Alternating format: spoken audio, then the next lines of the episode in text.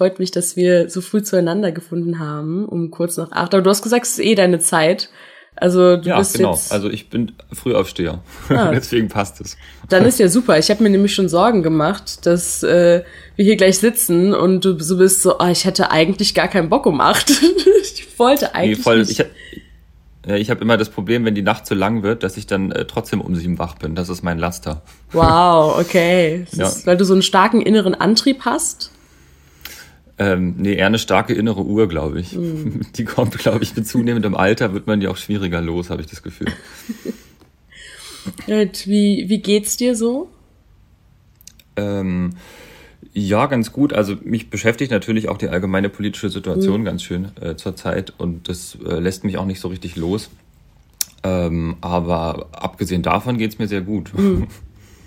Ja, ich frage auch so ein bisschen, weil ich habe in euer Album, beziehungsweise eure EP, ist es eine EP oder ein Album? Es ist ein Album, was jetzt am 22. Februar rausgekommen Okay. ist, Gesichter ohne Menschen, genau. Genau. Weil euer Album ähm, sehr, ich, ich zumindest habe es als sehr emotional und auch teilweise sehr traurig empfunden. Und habe gedacht, Mhm. da interessiert mich so ein bisschen, was auch die Emotionen äh, auf Künstlerseite sind. Ja, es ist natürlich auch äh, in Corona-Zeiten entstanden. Ne? Mhm. Also so viele der Songs sind zur, so als richtig harter Lockdown war, sind Mhm. die entstanden. Ähm, wir waren damals auch zögerlich, ob wir überhaupt proben sollten. Wir haben dann ausgeklügeltes Hygienekonzept gehabt mit Maske und so und allem und ständig lüften, wie das andere auch kennen irgendwie von, Mhm. von ihren Sachen. Ähm, und hatten, das war natürlich auch so ein bisschen wie Therapiesitzung. Ne? Das war natürlich eine anstrengende Zeit, das Ja. war emotional belastend und das war immer so der, der Lichtblick auch der Woche war irgendwie natürlich, sich dann ähm, mehrmals irgendwie zu treffen und diese Songs zu schreiben. Und da wurde natürlich auch da äh, aus der Richtung viel verarbeitet. Deswegen ist es, glaube ich, auch einfach ein bisschen emotionaler ähm, geworden. Voll. Ähm, es ging ja auch sehr viel, sage ich jetzt mal, um negative Gefühle oder auch so, um, ich sage jetzt mal, depressive Verstimmungen. Ähm, Das, was ich da jetzt ein bisschen rausgehört habe, also offensichtlich mit so einem Song wie Major Depression auf jeden Fall. Ähm, und du sagst ja auch, das ist so ein bisschen in, wie so therapiemäßig entstanden, dass ihr euch zusammengesetzt habt. Waren diese Gefühle wirklich für euch auch irgendwie notwendig, um daraus auch Kunst schöpfen zu können? Also jeder hat ja irgendwie so einen eigenen Antrieb oder irgendwie was eigenes, was, Ich- was einen inspiriert. Ich glaube, dass das ja, ich glaube, dass Emotionen bei der beim bei dem kunstschaffenden Prozess sowieso sehr zentral sind. Also ähm, Musik an sich ist ja was Emotionales, ist ja ein emotionaler Ausdruck. Das heißt, deswegen würde ich ganz generell sagen und da auch zustimmen, dass ähm, ja die Emotionen, die auf jeden Fall die treibende Kraft sind. Ähm, und dass jetzt halt auch so Depression quasi da äh, mit reinspielt, liegt, denke ich, auch einfach an den Umständen, unter denen das um Album entstanden ist zu Corona-Zeiten. Ohne dass jetzt jemand von uns vielleicht an einer echten Depression litt, ähm, hat man so, ein, so eine Idee davon bekommen, wie es denn sein könnte. Ne? Und das ist natürlich was, was man dann auch in einem Song natürlich künstlerisch verarbeiten kann. Und was wir da auch gemacht haben.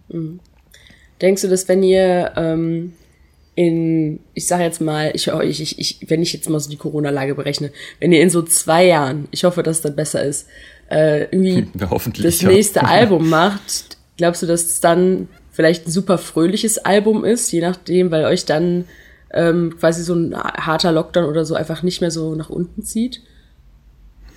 Ähm, mal sehen. Ich weiß nicht, ob wir, ob wir generell so sind, dass wir vielleicht super fröhliche Musik, so ein ganzes fröhliches Album, fände ich persönlich vielleicht auch ein bisschen anstrengend. Also so ein paar Facetten sind vielleicht auch ganz gut.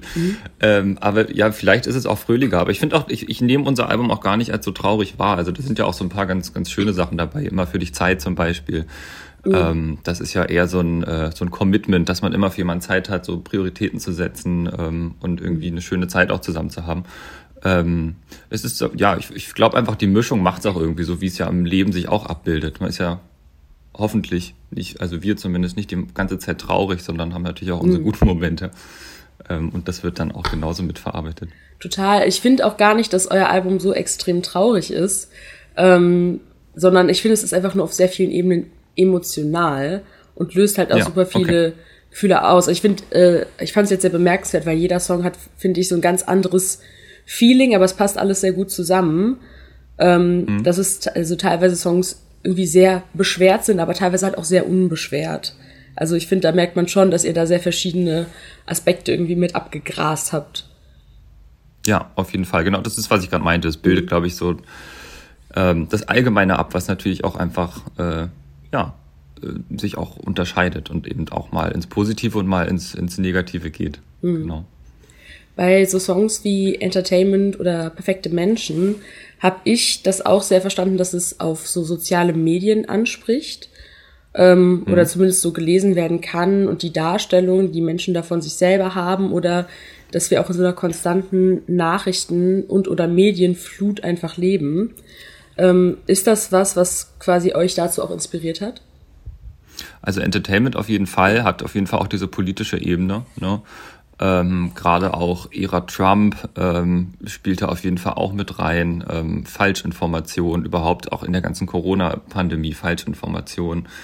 Ähm, das ist da schon auch auf jeden Fall auch mit, ähm, mit treibend gewesen.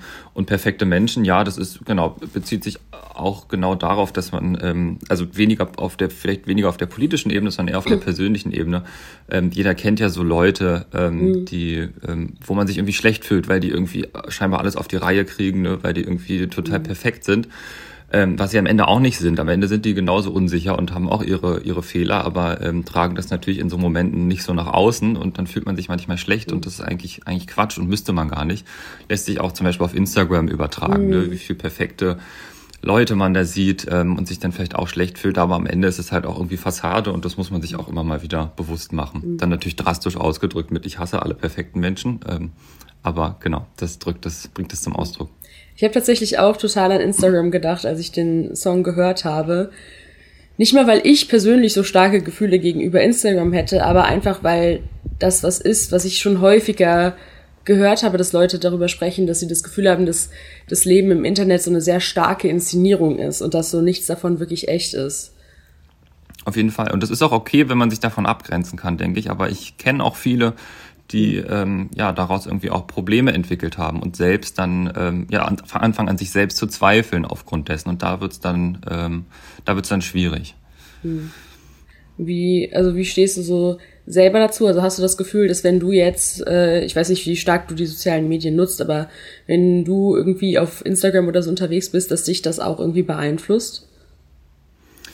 Ähm, ja, also ich werde, ich, jeder kennt es, glaube ich, wenn man da so durchscrollt und dann so reingesaugt wird und dann vom, vom Katzenvideo zum anderen lustigen Video irgendwie kommt und dann bleibt man da auch mal hängen. Aber insgesamt muss ich schon sagen, dass mich das auch einfach ein bisschen nervt. Also ich bin auch froh, ähm, das dann weglegen zu können. Ähm, ja, ich weiß nicht, vielleicht wäre es anders, wenn, wenn Instagram schon so in meiner frühen Jugend äh, fester Bestandteil gewesen wäre. Äh, aber war es zum Glück nicht. Mhm. Ähm, und somit habe ich da, glaube ich, eine ganz gute Distanz mhm. zu. Wann kam Instagram so auf bei dir, wenn ich das fragen darf? Das ist ähm, Interesse gerade. Ich weiß, wann kam denn Instagram? 2013 oder so? Ja, ungefähr. Vielleicht. Also seitdem genau, bin ich auf Instagram, seit 2013. Ja, ich glaube, ich war, ich war auch früh dabei und habe am Anfang so alle halbe Jahre mal ein Foto gepostet oder so. ähm, Mhm. Genau, aber das war jetzt nie so ein fest, also nie so ein, nie so ein wichtiger Bestandteil, sagen wir es mal so. Ist es jetzt durch die Band natürlich mehr. Ich bin auch sehr froh, dass Tom da viel Arbeit reinsteckt, weil ähm, ja mir das einfach auch auf den Geist geht, muss ich sagen. Und ich glaube uns allen irgendwie. Und Tom hat sich jetzt so ein bisschen arrangiert ähm, und macht das irgendwie ganz gut, finde ich. Ja. Also Tom hat sich so ein bisschen geopfert, damit der Rest von euch nicht so viel im Internet rumhängen muss, oder? quasi ja, er hat genau, er hat das Opfer gebracht. Mhm. Oder bringt es immer noch? Wir haben jetzt schon ähm, über einige von euren Songs gesprochen und du meintest äh, vorhin, dass ihr das, dass ihr die so ein bisschen gemeinsam geschrieben hättet, dass es so ein bisschen therapiemäßig auch fast war. Ähm, wie kann ich mir das vorstellen? Also trefft ihr euch wirklich dann zu sechst in einem Raum und schreibt jeden Song wirklich auch gemeinsam? Oder bringt irgendwie jeder auch schon mal irgendwie so einen, einen Textbaustein mit oder auch mal irgendwie einen ganzen Song, der nur von einer Person geschrieben wird? Mhm. Beides, genau. Also tatsächlich entwickeln wir auch viel gemeinschaftlich, so aus dem Jam heraus, dass dann so ein Song entsteht. Ähm, also im Prinzip so ein musikalisches Grundgerüst. Mhm. Und dann ist es so, dass Tom ähm, im Nachhinein schon, äh, der schreibt die Texte allein. Finde ich auch gut, dass er da alle Freiheiten hat. Ich glaube, sonst wird das auch ein ganz schönes, äh, ja, ganz schönes Rumgemurkse, wenn sechs Leute versuchen, einen Text zu schreiben. ähm, so dass der Text dann von, von Tom eben dazukommt. Und es gibt aber auch Songs, die quasi ähm, als Demo von einzelnen Bandmitgliedern quasi reingetragen wurden. Also mhm. ähm, Kill Me in the Midnight Sun zum Beispiel ähm, ist dann eine Demo von Vincent gewesen, von unserem Bassist, die er reingetragen hat, die sich dann aber natürlich trotzdem im Bandprozess nochmal entwickelt und wo jeder irgendwie doch nochmal seinen Beitrag dazu gibt, mhm. aber die im Grundgerüst halt schon stand. Ne? Oder Sweet Botanik von Ludwig, von unserem äh, einen Gitarristen, auch eine Demo, die ähm, dann eben nochmal verwertet wird, mhm. indem alle da irgendwie ihren Beitrag leisten. Mhm. Wie ist es, wenn ihr irgendeinen Song nicht so cool findet, den irgendwer mitbringt oder so? Also habt ihr so demokratische Abstimmungen? Ihr seid sehr viele ich glaub, Leute. Wir sind eine, wir sind eine, wir sind eine sehr demo basisdemokratische Band, würde ich sagen. Das ist auch manchmal anstrengend. Also bei unserem ersten Album ähm, 404, das hatten wir damals mit ähm, Dennis Scheider als Produzenten aufgenommen, Gitarrist von Muff Potter damals noch.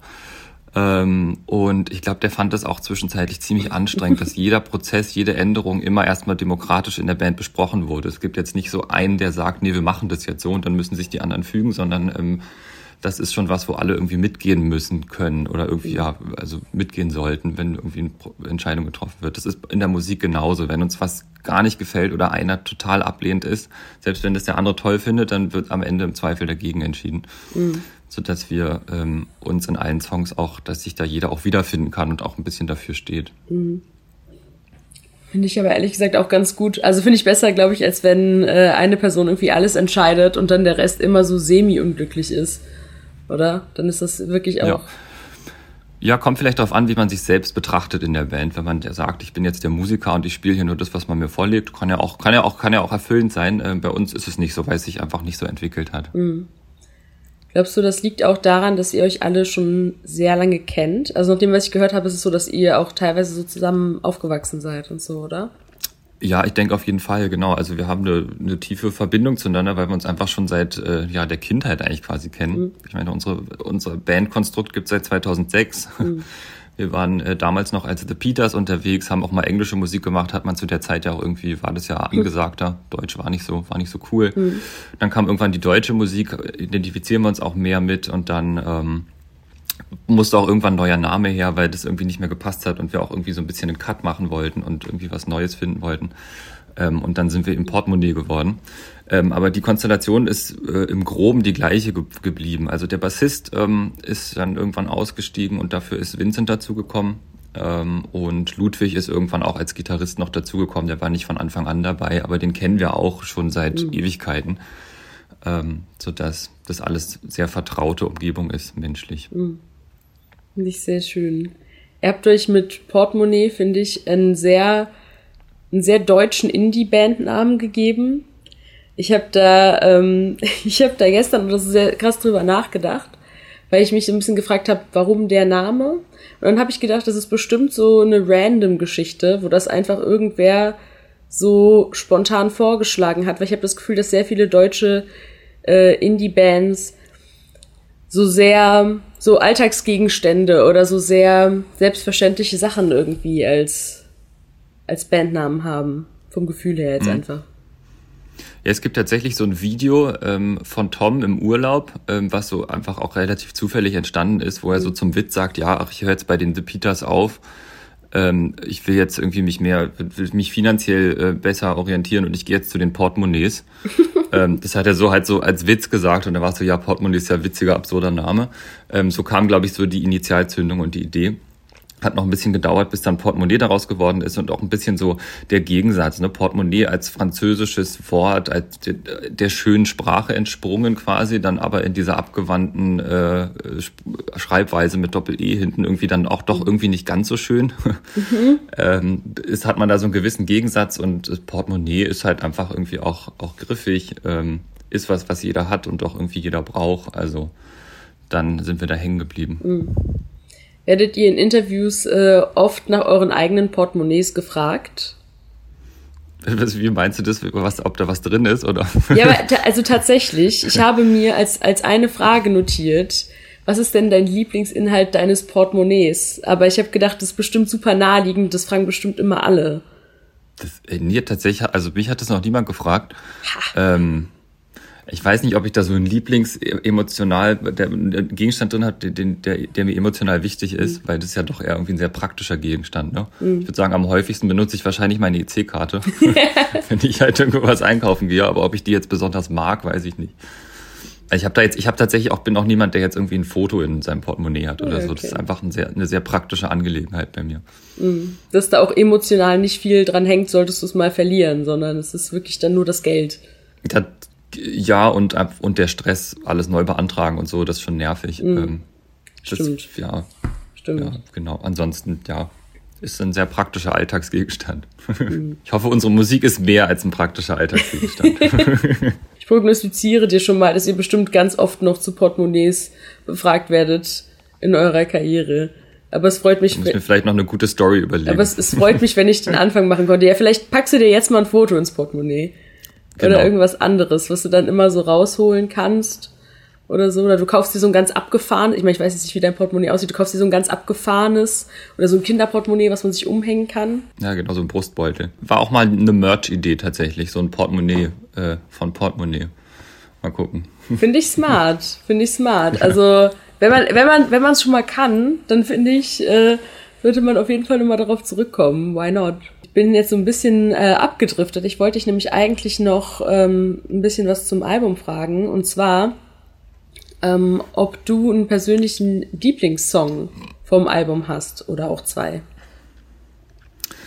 Ähm, schwierig, weil ich die tatsächlich alle einfach sehr gern mag. Mhm. Ähm, da geht es dann wahrscheinlich eher so ein bisschen um, um so Spielgefühl, was man vielleicht persönlich dann so ähm, an Spielspaß hat in dem Song, wenn man den so live performt zum Beispiel da gibt's halt Songs, bei denen ich irgendwie als Keyboarder halt mehr ähm, dabei bin und bei anderen, wo ich halt weniger mhm. dabei bin. Vielleicht hängt es eher so ein bisschen davon ab, aber so zum, zum Anhören tatsächlich finde ich die eigentlich, fände ich es da sehr schwer, mich zu entscheiden. Mhm. Aber ansonsten Major Depression ist auf jeden Fall ein Favorit, weil das ähm, ungewöhnlich ruhig ist im Vergleich zu anderen Songs, die wir so gemacht haben. Und das ist, ähm, macht viel Spaß, den zu performen.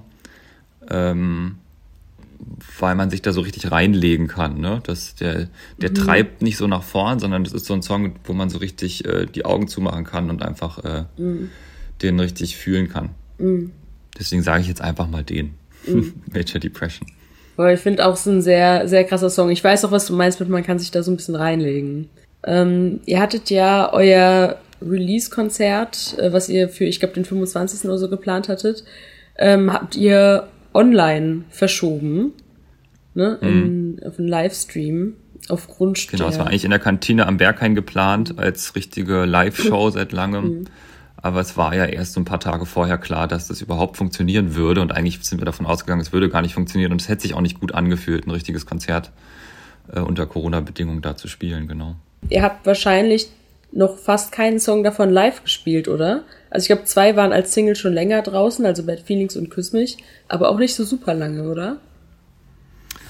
Ähm, nee, noch nicht so super lang und es gab ja da auch keine Konzertgelegenheit. Also wir haben tatsächlich von dem, von dem Album selbst ähm, so richtig live mit Publikum noch gar nichts performt. Mhm. Wir hatten eine, eine Radioaufzeichnung beim Deutschlandfunk ähm, mhm. vor, vor, einer, vor kurzer Zeit äh, im Sendesaal in Köln. Ähm, das wird noch ausgestrahlt, Karfreitag, soweit ich weiß. Ähm, das heißt, da waren wir das erste Mal überhaupt so in so einer Live-Situation, aber richtig Publikum gab's da halt auch nicht.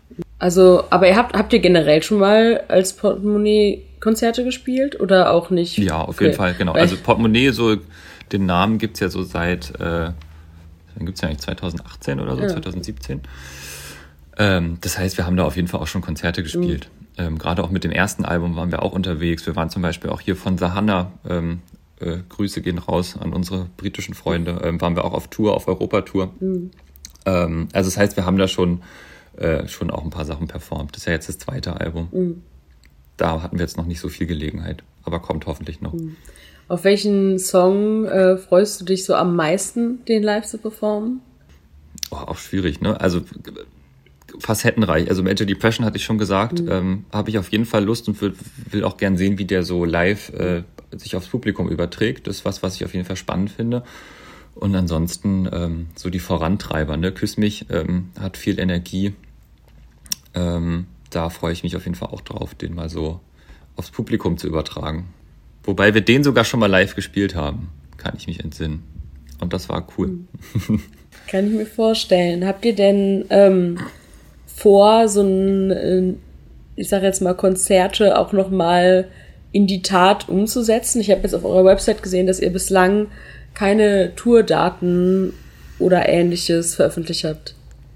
Genau, das ist tatsächlich einfach schwierig, weil es besteht jetzt gerade so insgesamt in der Musikbranche ein ziemlich großer Konzertdruck. Ähm, alle haben jetzt irgendwie mussten irgendwie pausieren ähm, und die größeren sind halt die, die dann natürlich eher ähm, irgendwie jetzt die ganzen Locations blocken und das auch können. Ähm, das heißt, wir haben einfach auch Schwierigkeiten, so eine eigene Tour jetzt schon zeitnah zu planen. Deswegen geht unsere eigene Tour wahrscheinlich eher ähm, Richtung Oktober, wie es im Moment aussieht, mhm. realistischerweise, ähm, weil es früher einfach kaum, kaum möglich ist. Ähm, und da werden wir auch bald rausgehen und das ankündigen. Im Moment ist noch nicht angekündigt, ist auch noch nicht bis ins äh, letzte Detail geplant. Und wir hoffen natürlich, dass vorher noch ein bisschen ähm, was geht, dass wir vielleicht ein paar Support-Shows spielen können. Das ist ja häufig was, was sich dann äh, leider immer erst kurzfristig entscheidet, ob man irgendwo mitfahren kann oder nicht. Ähm, aber so ist der, der grobe Plan, ohne dass wir jetzt schon äh, konkrete Termine haben. Jetzt was, worauf du dich am meisten freust, wenn ihr wieder live spielen könnt? Ja, äh, aufs Live-Spielen, auf jeden Fall. ähm, genau, das ist ja das, was einfach mhm. jetzt fehlt seit Ewigkeiten. Ne? Ähm, ja, aber natürlich auch das Ganze drumherum auf Tour gehen, ne? irgendwie mit, ähm, mit Freunden, also mit der Band zusammen, ähm, irgendwie Touren, Autofahren, irgendwo äh, übernachten, hat ja auch immer ein bisschen Klassenfahrt-Feeling und ist auch immer einfach eine schöne Zeit. Ja, vor allen Dingen mit sechs Leuten hat es ein sehr starkes Klassenfahrtsfeeling. Voll, wenn dann vielleicht noch die Managerin mitkommt, äh, Fotograf ist meistens auch dabei, dann ist man so eine kleine mhm. Travel-Party, ähm, mit der es irgendwie einfach schön ist, ja. Mhm. Das ist schön, aber ihr geht euch nur nicht gegenseitig auf die Nerven, also es geht noch. Es macht noch Spaß. Ja, wir gehen uns schon, wir gehen schon, schon bestimmt auch mal auf die Nerven, aber insgesamt äh, kommen wir doch sehr gut miteinander aus, würde ich sagen. Mhm. Und aufs Autofahren freue ich mich auch. Ich fahre immer das Auto auf Tour. Ähm, das finde ich auch immer sehr entspannt. War, wart ihr alle in einem Auto? Ja, genau. Wir haben so, einen, so einen kleinen VW-Bus. Ah, okay. Mal gucken, ob es für die nächste Tour reicht. Der hat sieben Plätze. Ähm, das heißt, wir können mal eine Person mitnehmen. Mhm und einen Anhänger dazu. Ah. Aber mal gucken. Also uns muss der Fotograf auf einen Anhänger oder? Nein, nein, der hat, der hat den sieb, der hat den siebten Platz im Auto okay. und dann äh, genau. Ja, da bin ich äh, sehr gespannt. Ich hoffe, ihr kommt auch äh, zu uns nach Bonn oder zumindest in die Nähe, wenn ihr auf Tour gehen solltet im Oktober. Ja, sehr gern. Also es wird sich zeigen. Ich weiß es tatsächlich noch nicht, wo man dann so sich reinbuchen kann, genau, mal gucken. Ja, mein, da ist unser Booker dran. Mein, mein, mein, Ziel ist es immer, dass immer, wenn ich mit irgendwelchen Artists spreche, sie zu überzeugen, nach Bonn zu kommen, einfach damit hier mehr stattfindet. Also ich, äh, ich leiste hier immer sehr viel Überzeugungsarbeit an der Stelle. Ja, wir haben ja, wir haben jetzt Berliner vielleicht auch eine gewisse Verpflichtung, nachdem wir euch den Hauptstadtstatus mm. aberkannt haben. Sollten wir vielleicht auch mal nach Bonn kommen. Ja, warum nicht? Es ist deutlich kleiner als Berlin, kann ich dir versichern. Ich weiß nicht, ob du schon mal hier warst, aber es ist äh, man glaubt's nicht. Ich glaube, ich bin mal durchgefahren. Ja, kann nicht lange gedauert haben. ja. Dann äh, bin ich mit meinen Fragen soweit durch ähm, und würde mich an der Stelle bei dir für das schöne Interview bedanken. Es sei denn, du hast noch was, was dir auf der Seele lastet. Ähm, nö, aber ich finde, wir haben auch über ziemlich viel gesprochen. Also es hat mir äh, viel Spaß gemacht und äh, vielen Dank für die Einladung. Dankeschön, das freut mich.